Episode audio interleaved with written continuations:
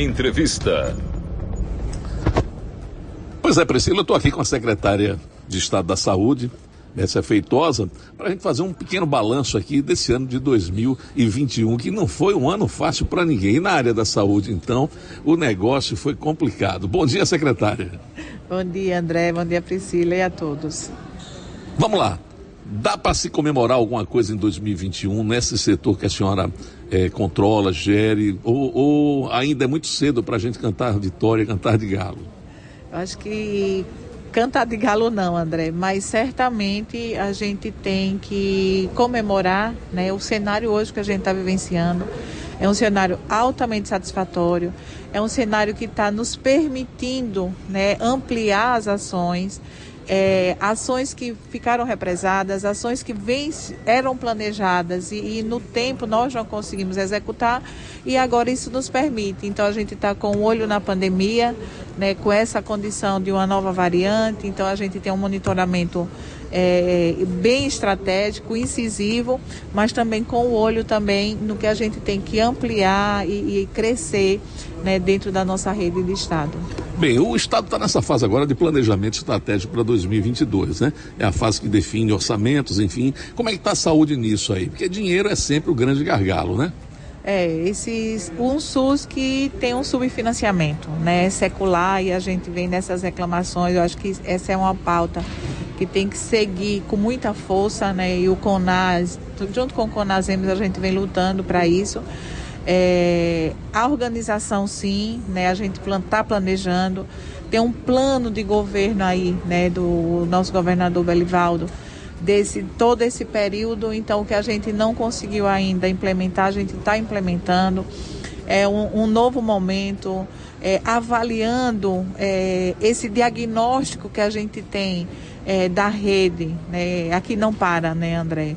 Então, a gente está continuando dentro do orçamento, sim, mas tem o, os os pontos que saem da curva e a gente viveu agora totalmente fora da curva com a pandemia, né? Orçamento aí estourado nesse sentido de ter que encontrar dinheiro para combater e a gente te, viveu isso, né? O ano passado, esse ano, mas a gente está extremamente é, alinhado com o plano do governo e alinhado com as necessidades que nós conseguimos diagnosticar dentro do, da rede estadual de saúde.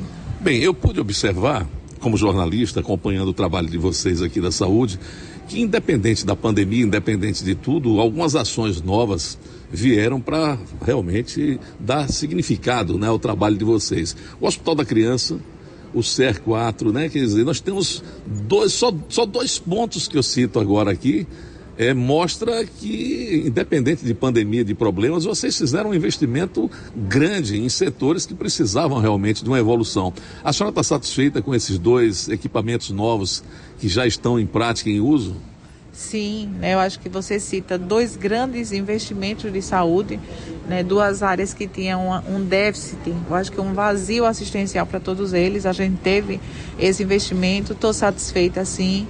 É, o, o, o SER 4 é, a cada dia né, sendo mais procurado, a gente discutindo com todas as regiões de saúde da importância daquele equipamento e que as pessoas que necessitam do serviço cheguem.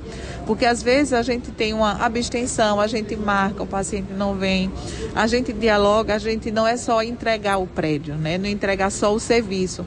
A gente quer que o serviço ele seja utilizado, potencializado.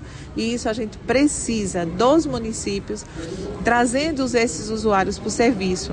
Né? O Hospital da Criança, dia a dia, a gente vê o movimento, né? um movimento assim absurdo. A gente vem discutindo também com os municípios que o hospital ele veio para agregar, ele não veio para alguns não funcionar e ser sobrecarregado.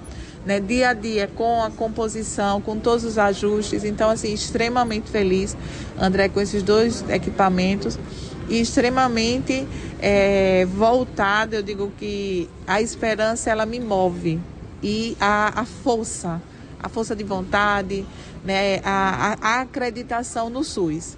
Então, se a gente acredita, a gente está lutando para vir novos equipamentos.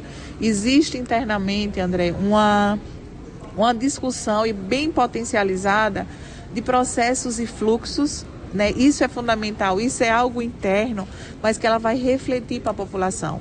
A gente modificando alguns processos de trabalho, alguns fluxos definidos e ele ser literalmente publicizado para a população. A gente vê que algum, alguns usuários, ele não sabe como seguir na rede, né? A quem procura. Então, tudo isso a gente está é, dinamizando aqui, arrumando é, com, muito, com muita preocupação, muito zelo né, é, para a gente estar tá divulgando e, e, implementando as nossas ações. Como é que está a questão do pessoal? Que a gente sabe que esse é um problema sério, né? Contratação de gente não é brincadeira. Como é que está isso aí para o hospital e para o SER4? Então, o SER4 está tá composto, né, a gente finalizando as contratações para o oftalmologista, mas as outras especialidades nós temos. E você traz assim, eu digo que esse é um grande problema que certamente não é só no estado de Sergipe, é em todos. A gente fez um PSS, não teve muita adesão por parte de médicos. Entramos com um credenciamento, o credenciamento continua aberto e a gente vem compondo. Mas tem especialidades que a gente nem consegue que os profissionais se credenciem. E olha que o credenciamento foi difundido, né, é, não só no estado de Sergipe, mas para outros estados. A gente usou diversas redes de divulgação mas pouco a pouco a gente está conseguindo, a duras penas, né? Mas para compor toda a nossa rede, a gente quer a rede de pediatria dos hospitais regionais funcionando adequadamente. Todas as especialidades de porta de urgência a gente tem em todos os hospitais regionais, não é só aqui no município, não é só no SER 4, no, no, no Hospital da Criança, mas isso é uma composição é, eu digo que bem depassei, entendeu, André? Mas a gente vem ao longo, o credenciamento continua aberto, a gente até aproveita o espaço né, para dizer, olha, se credencie né, a, os profissionais médicos, mas das outras categorias, a gente tem um PSS vigente e, e vocês veem que normalmente a cada tempo a gente está publicando o chamamento de mais enfermeiros, auxiliares, técnicos, nutricionistas, farmacêuticos, é, fisioterapeutas. A gente tem vigente e a gente está compondo a nossa equipe, nossa rede. Secretária Messia, obrigado pela entrevista, parabéns pelo trabalho, desejar um Feliz Natal e que 2022 seja um grande ano, né? Apesar da Omicron aí, né, graçando pelo mundo, a gente fica aqui na expectativa, na torcida, que os nossos números continuem sendo números mais reduzidos ainda. De óbitos, eu espero zerar e pelo menos no número de casos, né? Essa é uma expectativa que a gente tem, né? Inclusive, tenho certeza a senhora está aí torcendo para que essa Omicron não chegue por aqui da forma que está chegando aí pelo mundo afora. É, André. E se chegar, que ela encontre nossa população vacinada. Hoje a gente tem vacina, a gente distribui, mas a gente está tendo uma lentidão nessa aplicação. É esse momento que a gente quer finalizar esse ano com uma população, um número maior vacinado. A gente tem 64% hoje, né? Exato, né? Então a gente quer dessa população em geral, a gente quer que a população entenda a importância é, da vacinação eficaz, comprovadamente, a gente continua com índices baixos porque nós temos a população vacinada. E a terceira dose, ela vem reforçar, essa dose de reforço, ela vem dizer, e a gente vendo nos outros países, o quanto ela tem sido contribuinte para que a Omicron chegou, mas ela não, ela está causando casos, mas essa essa gravidade a gente ainda não está vendo muito do óbito das internações. Então é um apelo mesmo, a população chegue junto, a gente está com a vacinação. Então esse é o grande momento da gente, né? E vou aproveitar também para desejar um ótimo Natal para você, para Priscila, para todos os sergipanos, um Natal de paz, de harmonia, né? Que estejamos nesse momento com todos os cuidados necessários. A máscara é a, nossa aliada, é, faz parte da moda, né?